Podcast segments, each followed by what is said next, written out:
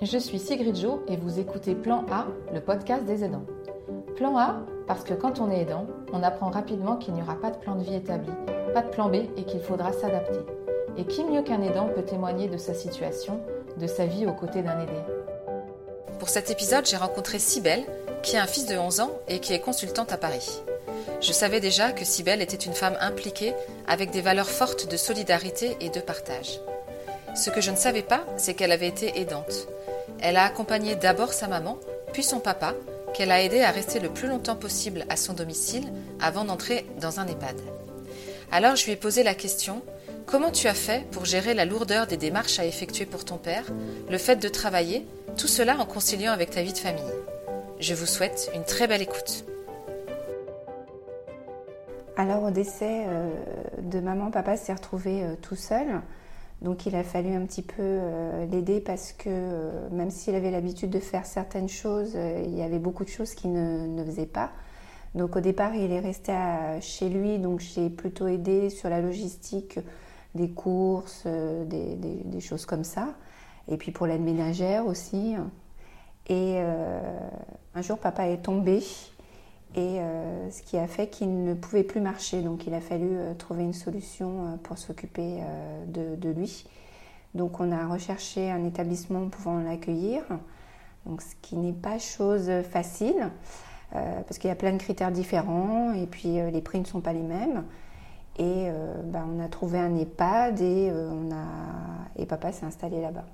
Alors, je sais que tu es une femme très organisée. Comment tu as fait pour euh, justement euh, gérer euh, les, courses, l'organisation aussi pour trouver l'EHPAD Qu'est-ce que tu as mis en place comme outil ou comme petit truc que tu pourrais partager? Alors déjà, les courses, je les faisais sur Internet pour qu'ils puissent être livrés.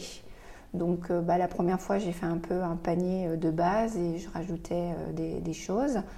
Pour tout ce qui est aide ménagère, euh, des choses comme ça, bah, je me suis renseignée auprès de la mairie, auprès euh, de, de l'APA. Enfin, j'ai fait, euh, voilà, j'ai regardé sur Internet, des choses comme ça.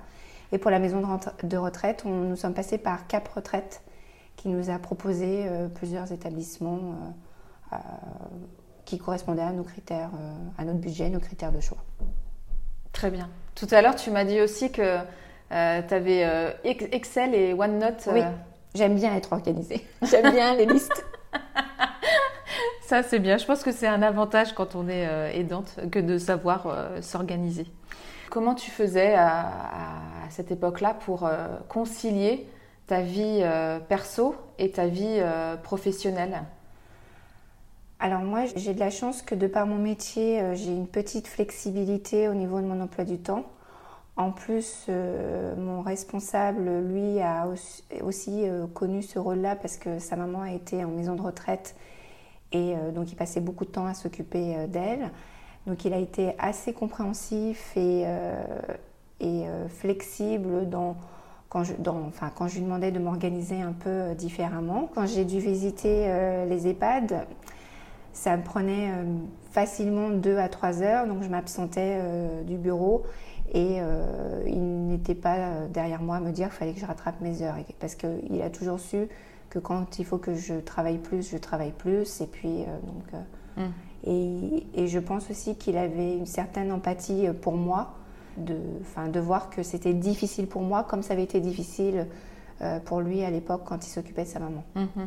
Et du coup, comment, comment tu faisais pour ta vie perso aussi? Parce que le fait d'être consultante tu devais euh, sûrement rentrer chez toi et puis euh, et puis t'occuper de, ton fils et te remettre à bosser. Ça devait être une période euh, compliquée à gérer perso aussi. Ça a été difficile, mais avec de l'organisation et je pense qu'il faut savoir aussi ce qui est important. Alors oui, le travail c'est important, mais la famille c'est très important, donc ça soit mon fils, mon papa, euh, mon compagnon, euh, c'est très important. Donc, donc ça n'a pas été si... En tout cas, j'ai pas ressenti ça comme un sacrifice. Donc ça veut dire que c'est chouette, tu as réussi à concilier perso et pro? Oui, tout à fait. Super.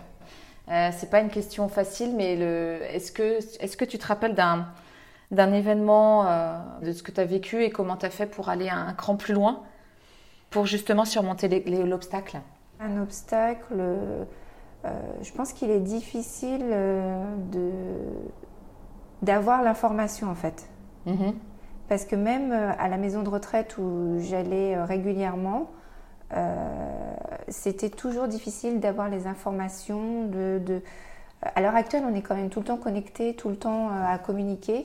Et malgré tout, euh, j'avais tout le temps la pression d'aller chercher l'information à la maison de, retraite. Et on a toujours l'impression que quand on dit quelque chose, il faut prendre d'énormes pincettes pour pas froisser les gens. parce que bah, tu dis après, bah mince, mon papa, il est tout le temps Enfin, il est H24 euh, dans cet établissement. Euh, si tu commences à froisser telle ou telle personne, c'est. Euh, ouais, surtout qu'on on espère que tout le monde fait de son mieux. Voilà. Et, alors, comment tu faisais justement? J'essayais d'être gentille, j'essayais de reconnaître les, les, qualités des gens, mais par contre, je, disais quand même ce que, ce que j'avais à dire gentiment, calmement, mais je disais, j'instaurais plutôt un, dialogue en, disant euh, voilà, euh, moi je trouve que cette situation est, pas normale ou en tout cas ne convient pas à mon papa. Est-ce qu'il n'y a pas moyen de, faire quelque chose Et souvent, euh, on arrivait avec la personne à, trouver une solution. Oui, hmm. Ouais, c'est bien. Trouver un compromis peut-être aussi. Exactement. Ouais. Est-ce que tu te reconnais dans ce fameux mot aidant parce qu'on en parle beaucoup aujourd'hui, tout le monde en parle, mais alors à chaque fois que moi je parle de mon projet et du fait d'être aidant, Hmm, ça, laisse tout le monde un peu. Euh, bah déjà, le mot, je ne le connaissais pas. Enfin, dans la langue française, euh, enfin, si, si tu m'avais demandé euh, aidant, d'où ça vient, je te dirais aider, enfin, aide. Mais c'est vrai que je n'avais pas conscience qu'il y avait un mot qui caractérisait les, les personnes qui, qui, accompagnent des gens qui, justement, ont besoin, ont besoin d'aide, en fait. Et, et puis moi aussi, j'ai toujours euh, pensé que bah, la famille, on doit s'entraider, s'aider. Donc euh, on a besoin à des moments différents de l'aide des uns des autres, de support. Et bon, là, mon papa en avait besoin et je, trouvais ça normal. Est-ce que tu penses que tu as développé des qualités du fait d'être aidante? De la patience. Ah C'est vrai? Pour toi, toi, tu as l'air d'être quelqu'un de très patient. Alors, on m'a toujours dit que j'étais euh, euh, patiente, ça, c'est, on me l'a souvent dit. Par contre, je pense que j'ai des, plus de patience dans le sens où, euh, quelle que soit la situation, même si je suis fatiguée, même si je suis énervée, bah, j'ai appris à être patiente avec les personnes qui peuvent me raconter leurs problèmes ou, ou que c'est pas possible de faire telle chose. Donc euh, voilà, je crois que j'ai, j'ai, développé cette, cette aptitude d'être encore plus patiente et de d'avoir une certaine euh, empathie pour les problèmes des autres, même si moi j'avais euh, mes problèmes euh, à, gérer. Est-ce que tu crois que c'est une qualité qui te sert dans ton boulot aussi, le fait d'être patiente et d'avoir développé Oui, sauf que parfois j'ai un petit peu tendance à peut-être à mettre trop d'affect dans, dans, les, dans les rapports avec les gens et euh, c'est vrai que pour les gens avec qui je collabore, quand je leur demande de faire des choses, s'ils ont un petit peu des excuses ou des. Voilà, j'ai un petit peu du mal. Je, pense que j'ai perdu un peu de mon autorité en fait. Oui, mais pas à cause de ça, je crois, pas à cause de cette expérience. Enfin, pas de l'autorité, c'est peut-être pas ça, mais je suis euh, beaucoup plus euh, entre guillemets coulante. C'est que avant. Ah, t'es peut-être plus tolérante. Voilà, oui, mais c'est qu'avant, je disais, bah, tel travail doit être fait euh, dans tel délai.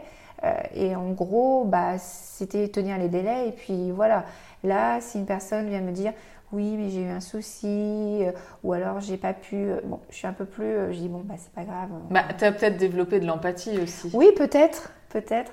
Mais parfois, mon, je sais que mon patron me le reproche de temps en temps, en disant que je suis devenue plus soft, en fait, plus, plus cool. Ça peut être aussi une qualité que d'être euh, plus cool. Oui. Bah, moi, je, enfin, moi, je trouve pas ça un défaut. Après, peut-être que lui, en tout cas, pour la productivité et la marge de l'entreprise, peut-être que ça lui convient moins. En tout cas, c'est vrai que. Mais je, voilà.